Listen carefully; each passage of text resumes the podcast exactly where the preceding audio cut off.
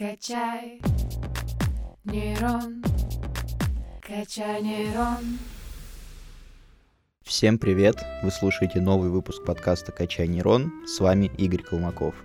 Мы продолжаем обсуждать историю университета и поговорим про университетские общежития от самого первого до общежития университетов после военные годы – а расскажет нам про них лаборант проблемной научно-исследовательской лаборатории истории, археологии и этнографии Сибири факультета исторических и политических наук Ануш Геворкян. Ануш, привет. Привет, Игорь. Добрый день. Расскажи, пожалуйста, когда появилось самое первое общежитие Томского университета, и каким оно было. Вообще, закладка здания первого общежития Томского университета состоялась в 1883 году, а уже через пять лет, в 1988 году, открылось само общежитие. Трехэтажное здание отстроили за три месяца. Что касается внутренней отделки, то она шла следующие пять лет. И это происходило параллельно со строительством главного корпуса. Открытие общежития состоялось 27 августа 1888 года. Если говорить о самом общежитии, то стоит отметить, что первым общежитием нашего университета является нынешний третий учебный корпус. На данный момент он находится рядом с научной библиотекой. Но раньше, во времена, когда он еще был общежитием, в нем было 46 отдельных номеров. Из них 42 отводилось под помещение для студентов. Большинство номеров было двуместными, 11 одноместными, и только в двух номерах проживало по три студента. И даже сейчас мы можем узнать, сколько студентов проживало в каждой комнате. Для этого достаточно лишь посчитать количество окон в них. На одного студента приходилось одно окно. То есть, если в аудитории три окна, то есть там проживало три студента. Право пользоваться общежитием в первую очередь имели стипендиаты. Это были стипендиаты правления университета, стипендиаты учреждений, обществ и лиц, и уже лишь во вторую очередь это были прочие нуждавшиеся в жилье студенты. Здание на проспекте Ленина 34 служило студенческим общежитием до 20-х годов и после этого в нем находился рабфак. Что касается рабфака, а, кто не знает, это подготовительные курсы перед поступлением в университет, и это курсы именно для выходцев из рабочей крестьянской среды в первую очередь. И после рабфака там находился биологический институт, кафедра геолого-географического факультета, и уже после Великой Отечественной войны в корпусе разместился историко-филологический факультет ТГУ. Давай теперь поговорим про общежитие в послевоенный период э, по каким источникам можно изучать историю студенческих общежитий в послевоенные годы? Прежде всего стоит обратиться к воспоминаниям студентов и сотрудников университета, и помимо этого могут помочь газеты Томского университета, и среди таковых можно привести в пример газету «За советскую науку». Какие общежития того времени были отданы под госпитали? И как быстро их перестроили из госпиталей обратно в общежитие. К 1941 году Томский университет располагал тремя зданиями, которые были оборудованы под студенческие общежития. Их общая площадь составляла 6592 квадратных метра. И думаю, стоит назвать их. Во-первых, это Пятихатка по улице Никитинская, 17, на данный момент Никитинская, 4. Далее, это общежитие по проспекту Ленина, 13, на данный момент Ленина, 66.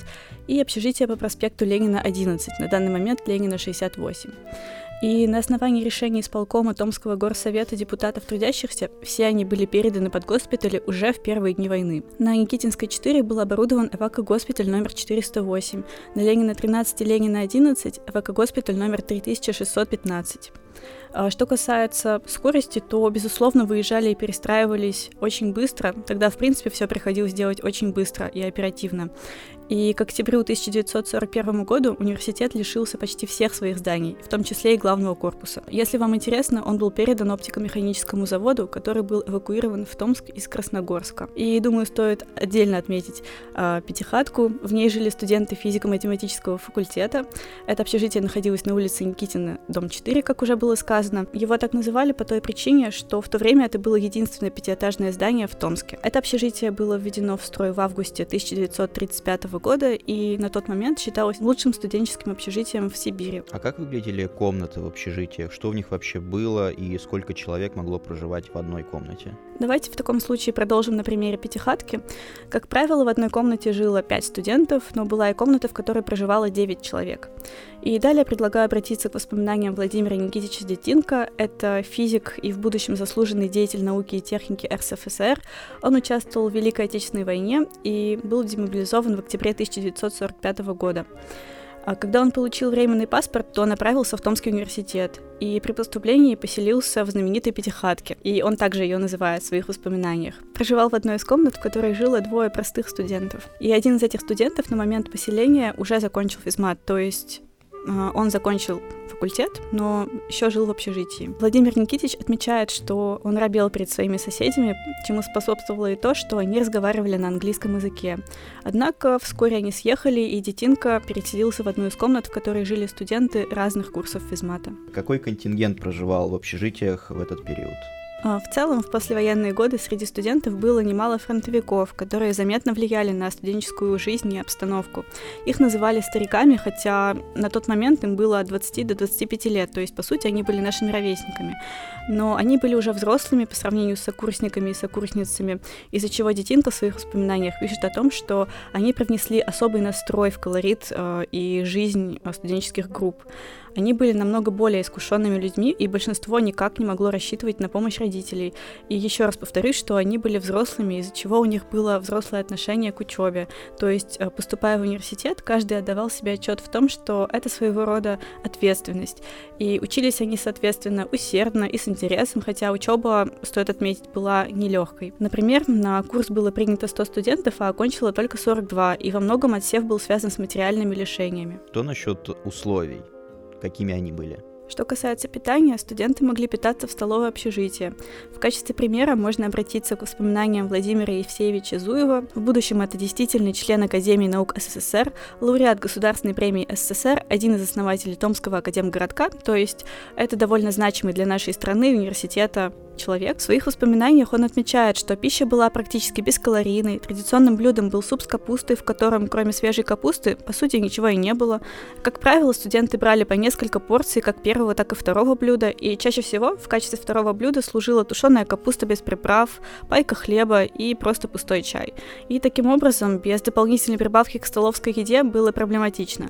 Азуев отмечал, что без прибавки прожить просто невозможно. Алия Михайловна Красильникова, жена Детинка, кандидат физики физико-математических наук, а в своих воспоминаниях более подробно описала это. По карточкам в столовой получали по 500 грамм хлеба. Девушки радовались, когда на талон сахар получали не 400 грамм карамели, а 800 грамм пряников. А из-за того, что во время Великой Отечественной войны им было труднее, то в послевоенные годы в студенчестве они успевали, цитата, «рассыпать кучу песка и гравия по трамвайную линию, копать картошку на полях там торга, работать в колхозах на уборке урожая и так далее». Думаю, стоит отметить и про зимние условия в общежитии. Зимой в комнатах было холодно, студенты топили голландку. И так как ранее в Сибири был гораздо более суровый климат, чем в нынешнее время, то в зимнее время часто бывало так, что за ночь в чернильнице непроливашки замерзали чернила. То есть вот такие кейсы имели э, свое место. Э, в то время. А, как мы знаем, до 1947 года была карточная система, и жилось студентам голодно, почти полностью отсутствовали промтовары, фронтовики ходили в военной форме, только без погон, студентам выдавали так называемые ордера на брюки, куртки, лыжные костюмы и вот на прочие вещи. Всего этого было очень мало, и, соответственно, жили студенты очень бедно. И, как пишет Детинка, в ту пору было популярным такое четверостишее. Пустым желудком потрясая, бежит студент быстрее трамвая. В его штанах уже давно в Европу прорвано окно. Но все эти нехватки, недостатки переносились легко, потому что студенты были молоды, как пишет Николай Георгиевич Щеглов, который в 50-х, 60-х годах был заместителем декана радиофизического факультета и доцентом кафедры радиофизики. И он приводит в пример, как они с Вениамином Фа Бадиным записались на курсы танцев, учились танцевать танго, фоксфорд, вальс и другие классические танцы. И также в свое время Щеглов был редактором стен газеты и членом профбюро, то есть студенты были активны не только в научной сфере, но и в общественной деятельности. 1 декабря 1947 года произошло важное событие для студентов. Отменили продуктовые карточки. И, как писали в воспоминаниях, им не верилось, что можно досыта поесть обычного хлеба. И в этот день очень многие студенты купили хлеба с прозапасом. И если говорить о стипендии, то, например, у Щеглова она тогда составляла 220 рублей. В общежитии имели право на проживание только студенты или кто-то еще? В основном это были, да, студенты и преподаватели, однако были исключения. Например, Зуев в воспоминаниях писал о том, что э, в 46-47 годах у его семьи были трудности с жильем. На тот момент проректором университета по научной работе была профессор Вера Михайловна Кудрявцева, которая курировала студенческое общество, и она же помогла семье Зуева получить комнату.